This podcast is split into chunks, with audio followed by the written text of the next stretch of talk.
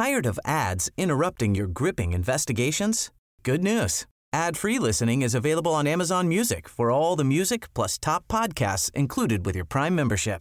Ads shouldn't be the scariest thing about true crime. Start listening by downloading the Amazon Music app for free or go to amazon.com slash true crime ad free. That's amazon.com slash true crime ad free to catch up on the latest episodes without the ads.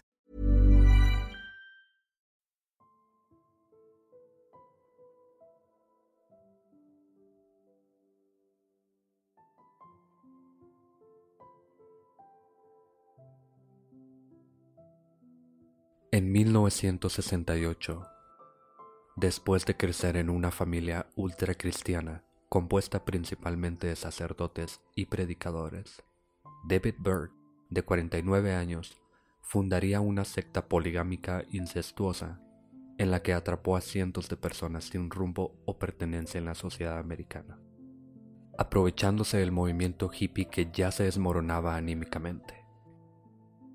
Esta es la historia de los hijos de Dios.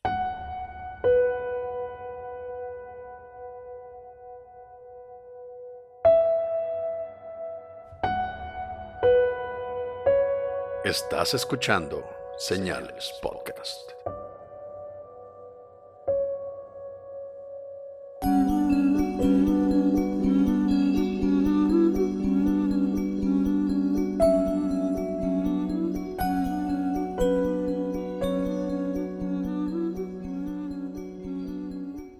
Noches a todos de nuevo. Gracias por acompañarnos en un nuevo episodio.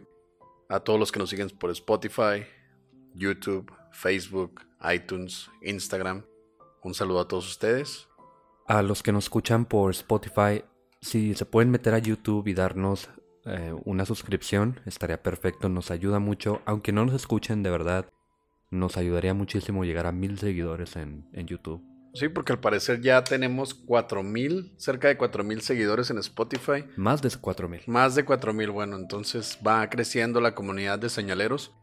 A todos los que no estén todavía en el grupo de señalados en Facebook, búsquenos. Eh, vamos a ponerles el link para el grupo en, en, la publicación de este episodio para que se unan. Ahí podemos postear memes y tonterías, pues ligadas a, a todo lo que hablamos nosotros, ¿no? Asesinos seriales, aliens, cosas paranormales y pues todo lo que se les ocurra. El episodio 1 y 2 no existen. Punto. Saludos a Arturo Contreras, Anaí Nico, Mariel Arias, Vero Morales hasta Guanajuato, Diego que nos sigue desde Panamá, Daniela Juárez, Antonio Barrio de Paraguay, Jackie de Perú, Ismael Favela de Lerdo, Durango. Fíjate, por ahí es mi mamá. Mi mamá es de un pueblo que se llama Nazas, ahí en Durango. Ricardo González de Colombia, Alan Prado, Nico Lupercio, Pao Belmar Sánchez de Chile, Paola Parga del Estado de México, Valentín Jamán hasta Argentina. Tenemos cada vez más seguidores de Argentina. Un saludo hasta allá. También a Carlos Castro de La Paz, Baja California, Fer Castillo de Hermosillo, Sonora, Marco Lobedo de Argentina. De Argentina de pronto nos siguen mucho. Qué, qué bueno que nos escuchan hasta allá a Lala López del Estado de México, Rocío García, Diana Carolina de Querétaro, Simoni Treviño, que ya tenemos tu playera, te la mandamos mañana, Karina Grajeda de Colima, Diana Suárez, Michelle Turner, Víctor Rodríguez de Nayarit, primer seguidor de Nayarit que nos escribe, a Miss McCartney, que de verdad cada vez que nos comparten en Instagram una historia, yo la comparto inmediatamente, esa se me pasó. Un día duré sin, sin revisarlo, una disculpa, pero ya le dije. A Beatriz Pagua, que nos escucha y estuve platicando con ella. Y a dos de nuestras amigas, Irlanda Herrera y a Anita Montes también. Que son chihuahuenses, ¿no? Ellas nos siguen aquí, nunca han querido venir con nosotros a pistear. Digo, a grabar y hacer investigaciones profundas de asesinos seriales. Pero si saben, todos los que nos escuchan saben que, pues, al menos yo siempre me estoy echando unas cheves ahí Tired of ads interrupting your gripping investigations? Good news. Ad-free listening is available on Amazon Music for all the music plus top podcasts included with your Prime membership. Ads shouldn't be the scariest thing about true crime. Start listening by downloading the Amazon Music app for free or go to amazon.com slash true crime ad free. That's amazon.com slash true crime ad free to catch up on the latest episodes without the ads. El día de hoy comenzamos una historia que les vamos a contar a través de dos episodios. Se trata principalmente de una persona que se llamaba David Berg. Él nació el 18 de febrero de, de 1919 en Oakland, California. Él fue el menor de tres hermanos y sus papás eran su papá de origen sueco se llamaba Hjalmar Berg y su mamá Virginia Brent. Ambos eran cristianos evangélicos muy devotos.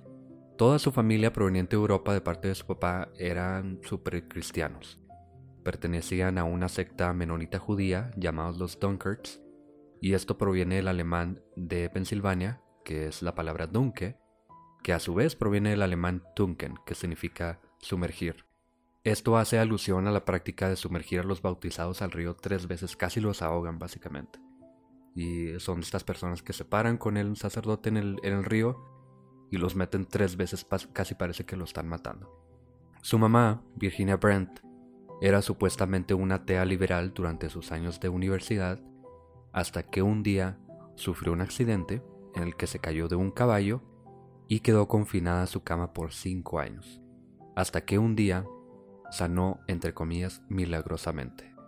Le hablaron a un sacerdote cristiano, él fue, rezó al lado de ella y se supone que simplemente se levantó a caminar y ya no tenía nada. Este evento la convirtió en una de las primeras evangelistas mujeres que especialmente se dedicaba a evangelizar por radio y predicaba la religión original, que se enfocaba en el apocalipsis, en hablar en lenguas este tipo de personas medio locas que se fanatizan.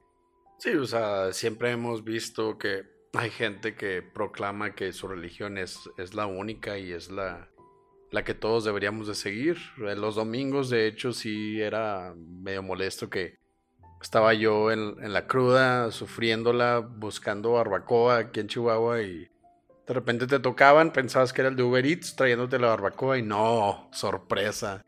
Testigos de Jehová buenos días, te vamos a hablar de la religión que te va a llevar a la salvación. Yo una vez tuve una plática muy interesante con unos, unos testigos de Jehová. Vinieron un sábado, me empezaron a hablar, yo les respondí. Y regresaron como tres sábados más. De pronto dejaron de, de, regresar cuando vieron que yo salía con mis notas y todo el rollo. Sí, supongo que cuando, cuando ya te ven que no eres así como que un ignorante, que sabes de lo que estás hablando, pues ya se sienten amenazados, ¿no? Y, y pues ya, es así como que te tachan la casa y no, él es satánico, ¿no? Entonces. Cuando pasa esto de que la madre es sana milagrosamente, los Berke, era esta familia, son expulsados de su congregación que se llamaba los discípulos de Cristo porque empezaron a testificar sobre esta sanación milagrosa, pero esto iba en contra de la doctrina de este grupo, no creían en la sanación, y en este tiempo es que nace David Burke, nuestro protagonista. Poco después de que nace él, se unen a la Alianza Cristiana y Misionaria. Fíjate que se me hace bien gracioso, ¿no? Porque se supone que ese tipo de religiones son los mismos que te prohíben ir con, con doctores, te prohíben que, que, te vacunen, que te saquen sangre, que usen medicinas, porque supone que Cristo lo cura todo. Entonces, irónicamente, los expulsaron porque Cristo había curado a la señora. No creen en doctores ni en ni que Cristo pueda hacerlo, entonces ahí como que entraron así como que en un pedo, entonces dijeron, no, mejor para, para ahorrarnos las explicaciones, pues los sacamos de la, de la comuna, ¿no? Los expulsamos. Es como una forma de control, de que tú no piensas que Cristo o que Dios hizo algo por ti, sino que la iglesia es la que tiene que hacerlo todo, aunque no pueda hacer nada, no puedes buscar otra solución, aunque hable el mismo Dios de todas formas. Porque para ellos Dios hablaba ahí con ellos, ¿no? En todas sus congregaciones, supongo. Claro. Aunque todo esto que les acabo de platicar supuestamente no pasó. Una de las hijas de David, que se escapó de su casa lo antes posible en cuanto, en cuanto creció y que se declaró atea además, dijo que en realidad esta sanación nunca sucedió. Dice que su abuela en realidad se encontraba en Fort Worth atendiendo a la Universidad Cristiana de Texas. Entonces es como que inventaron todo eso de la, de la sanación milagrosa para poder empezar su propia comuna pues evangélica o como le llamaron. O para sentirse como tocada por Dios o hacerle creer a las personas que era tocada por Dios. Entonces ya traían un, un, plan así medio macabrón, ¿no? Así en medio. Sí. Luego David Berg pasó sus primeros años viajando con sus padres, quienes perseguían su destino supuestamente evangélico con mucha pasión, hasta 1924, teniendo David 5 años, cuando llegaron a Miami, Florida, donde pasaron los siguientes 14 años. Mientras sus papás trabajaban como pastores en diferentes iglesias, viviendo a la caridad de los feligreses, y esto los obligó a vivir muy humildemente. Ya cuando nos pasemos a platicar de cómo vivían en esta secta que crea David mucho después, nos damos cuenta de que desde aquí viene esta necesidad de él por sentir que las cosas materiales no importan, que se puede vivir lo más mínimamente posible con que sigas a Dios, de alguna forma. Pues supongo que fue la manera en que sus papás le dijeron, eh, fue la excusa para ser pobres, ¿no? O sea, es que no tenemos dinero, pero es porque Dios quiere eso. No te podemos dar de comer porque Dios quiere eso. Entonces, eso le, le fue lo que fue lo que creó en, en David esa, esa necesidad de hacer las cosas materiales simplemente porque los jefes no tenían feria. O sea, él quería un churro, supongo, bueno, no sé qué es el equivalente a un churro allá en Estados Unidos, pero pues aquí en la Liber, pues es un churro, cuesta como 5 o 6 pesos, ahorita ya cuesta como 15, maldita inflación. Pero, pues sí me imagino cómo era pues, la excusa para todo, para todas las carencias que tenían, era pues meter a Dios, ¿no? Como, como excusa para todo. Exacto. Fue en estos años cuando David Berg comenzó a desarrollar una hipersexualidad masturbándose constantemente. Pero su psicología, su mentalidad, solamente empeoró por cómo reaccionó su familia. Una noche, cuando Virginia lo encontró tocándose, la mamá trajo a toda la familia al cuarto, fue por un cuchillo y un tazón a la cocina y le dijo que si no dejaba de tocarse, le iba a cortar el pene frente a todos. Güey, ahí, ahí empieza así medio, medio brusco el pedo, ¿no? Si mi jefa me hubiera dicho eso, pues Mejor no entremos en detalles. Pues yo, digo que si te, si te amenazan con cortarte el pene enfrente de toda tu familia y meterlo en un tazón, o sea, tu jefa, o sea, tu jefa te va a cortar el pito, güey, y va a un bowl, güey, y toda la familia lo va a ver, pues dejas de hacerlo, ¿no? O sea, yo supongo, o sea, yo en mi caso, yo me, o sea, me cago, güey, yo digo, ¿sabes qué? No, no, ya no, Diosito no le gusta esto, no es el miedo de que me corten el pene, a Dios no le gusta. Y dejó de hacerlo, ¿no? Supongo.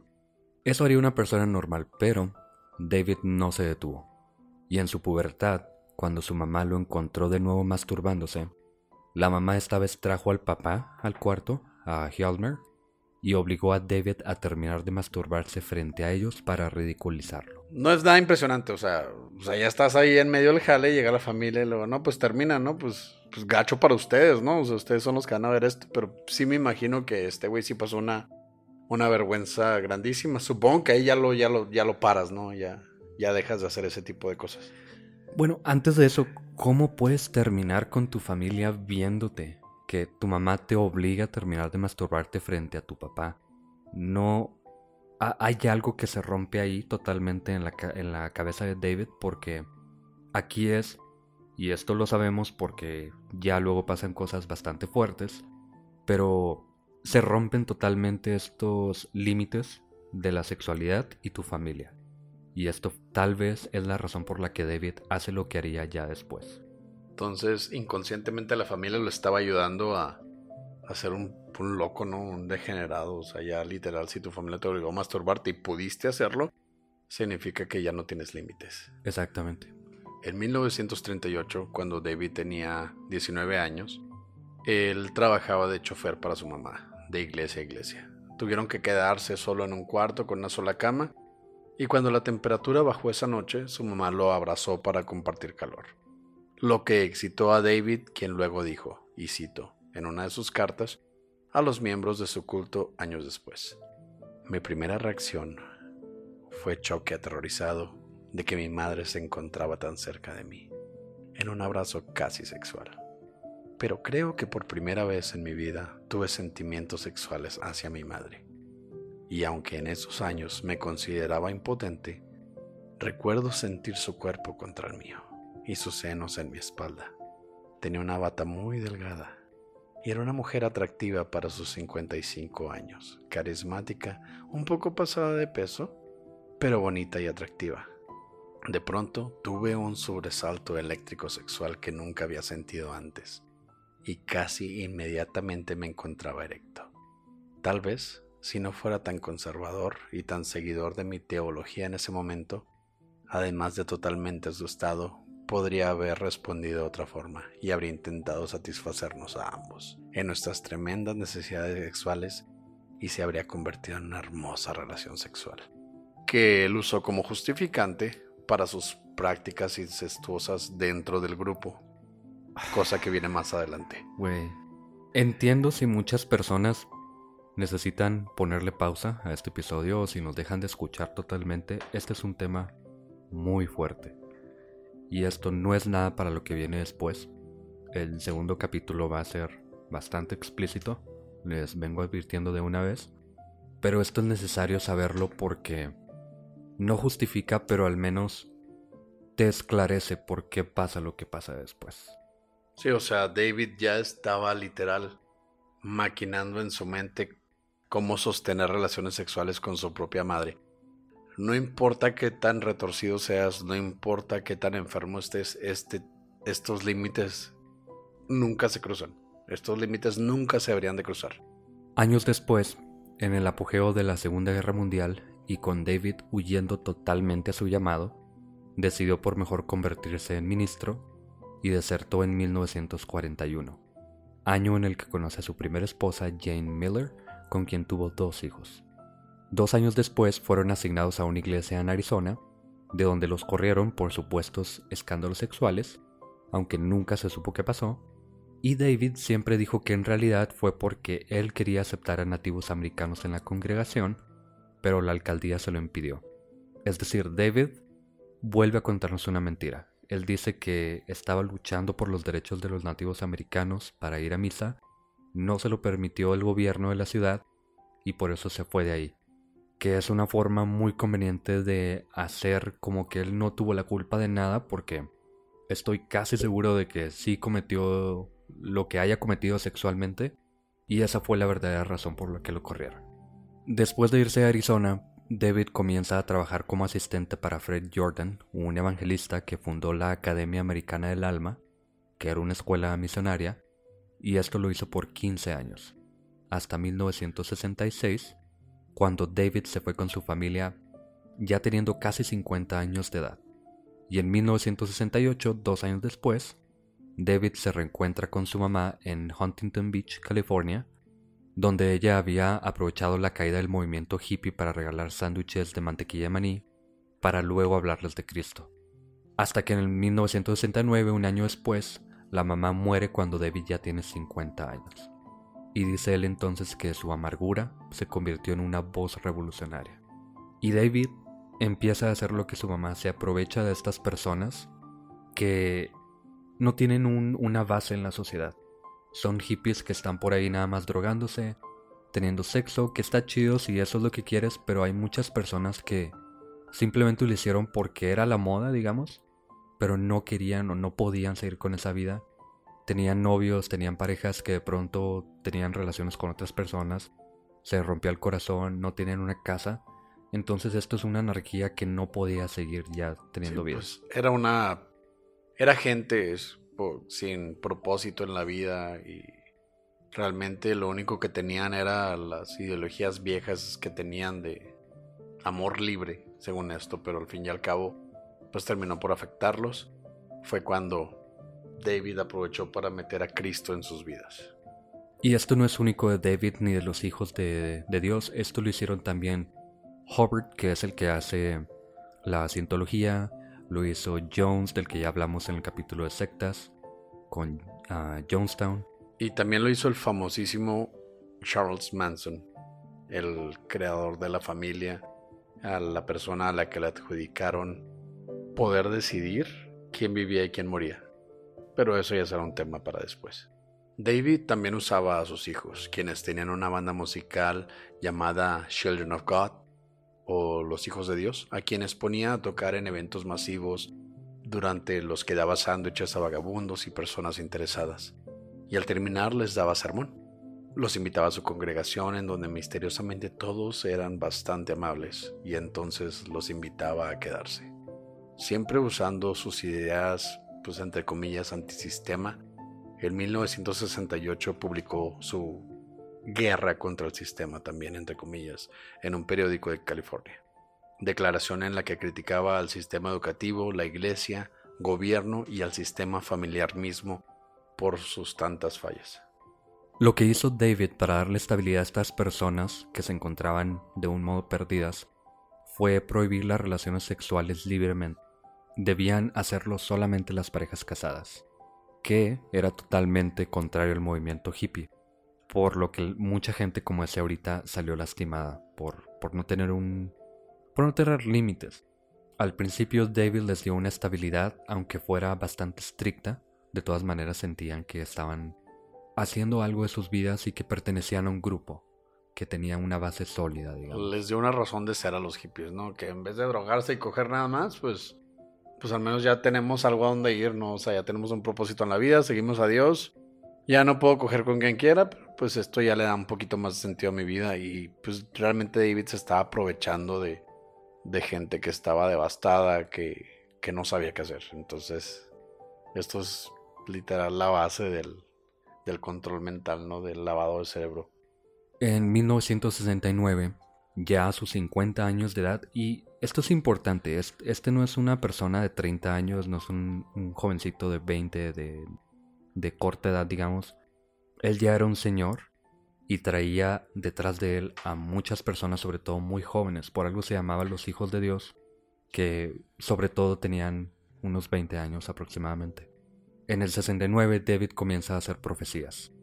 Fue entonces que predijo que un terremoto iba a destruir totalmente al estado de California, que es característico de los profetas para mantener a las personas interesadas y en movimiento y para aislarlos más aún de la sociedad.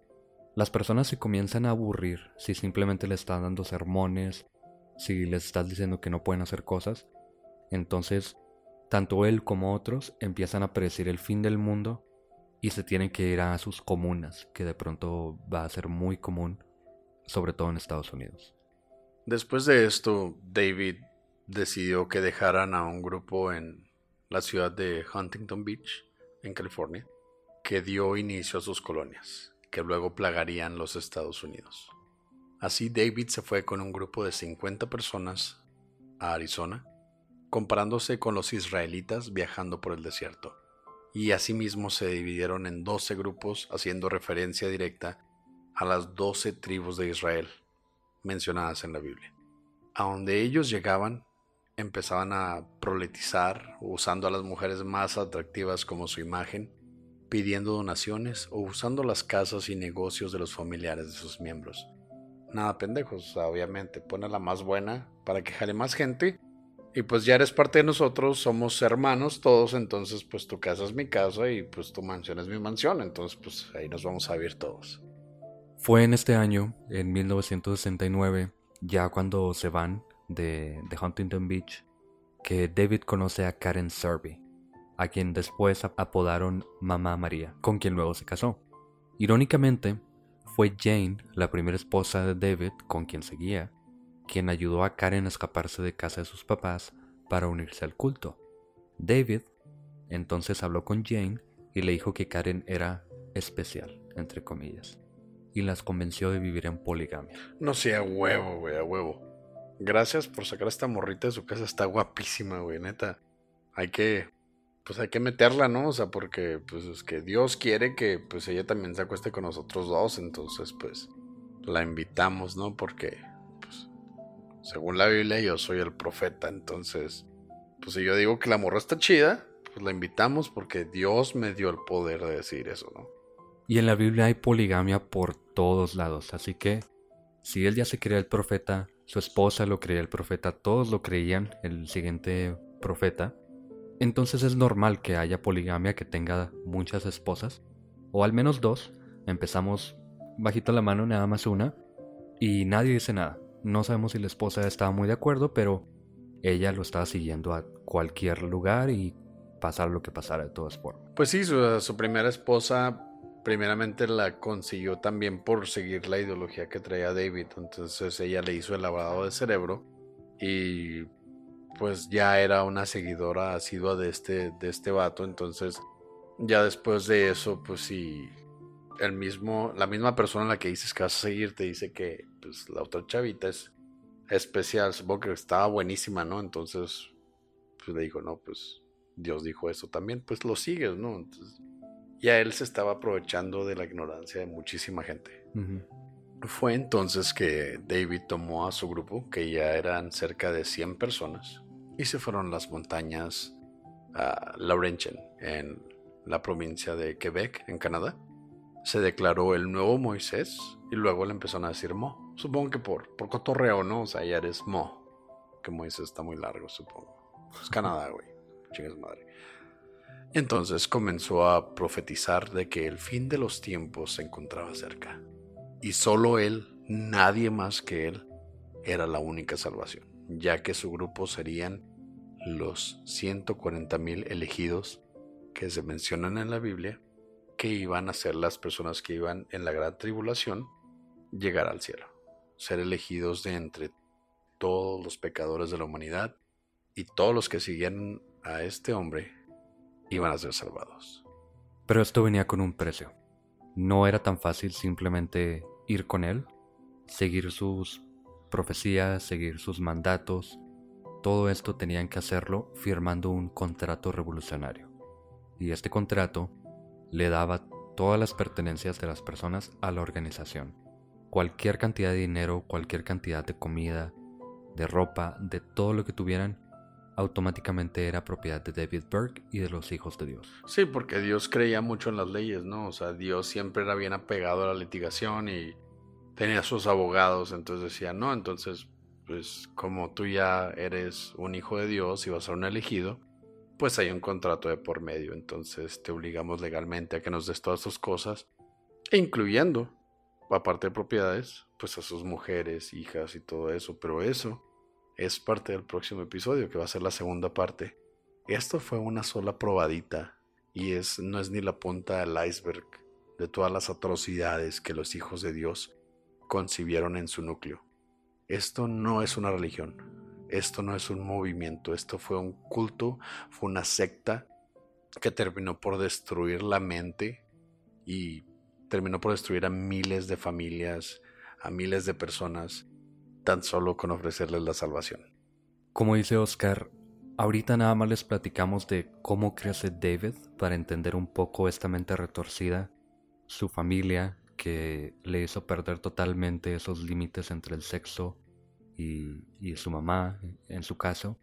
Ya después se vería aún más fuerte esto reflejado en lo que le exige al grupo que, que hagan para seguir creando miembros porque hay niños que nacieron y crecieron totalmente en esta secta.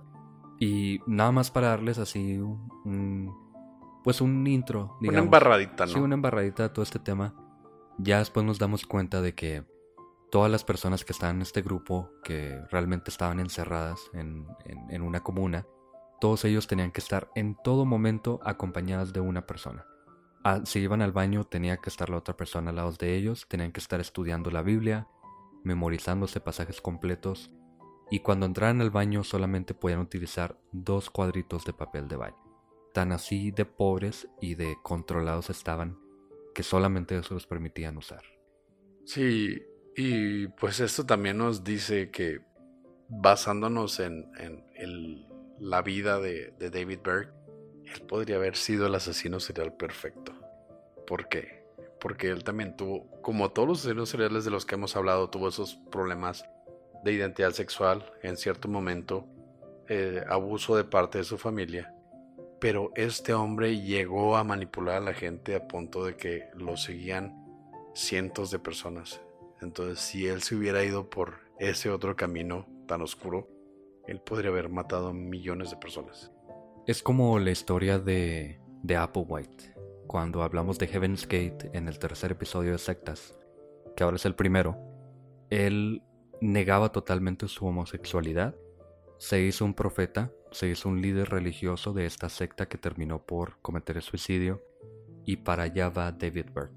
Él niega totalmente que tiene estos problemas sexuales, estos sentimientos hacia su mamá, y lo que hace él es por todo este bagaje que tiene ya de crecer una familia ultra religiosa, de profetas y de, todo esto, Entonces él lo transforma en, en una forma de control. En este episodio, de hecho, Pepe y yo evitamos tomar Kool-Aid porque nos, nos da miedo, o sea, nos recuerda. Pero creo que en el siguiente sí vamos a tener así como que una jarra de Kool-Aid sospechosa para el. Para Era que- Flavor Aid, pero... sí. Flavor Aid, pues. Sea, el, pirata, ¿no? Del Kool-Aid. Entonces. Con. Bueno, no sé si se nos hayan escuchado en temas anteriores. A los que nos han escuchado saben que tenemos una, una cabra en el patio.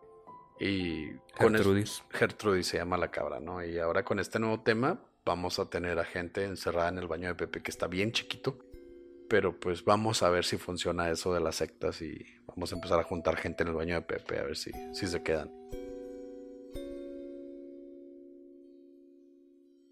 Gracias por escuchar Señales Podcast. Buenas noches.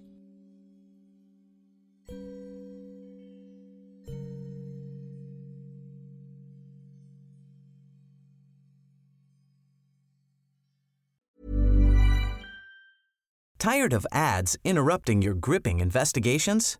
Good news. Ad-free listening is available on Amazon Music for all the music plus top podcasts included with your Prime membership. Ads shouldn't be the scariest thing about true crime. Start listening by downloading the Amazon Music app for free or go to amazon.com slash true crime ad free. That's amazon.com slash true crime ad free to catch up on the latest episodes without the ads.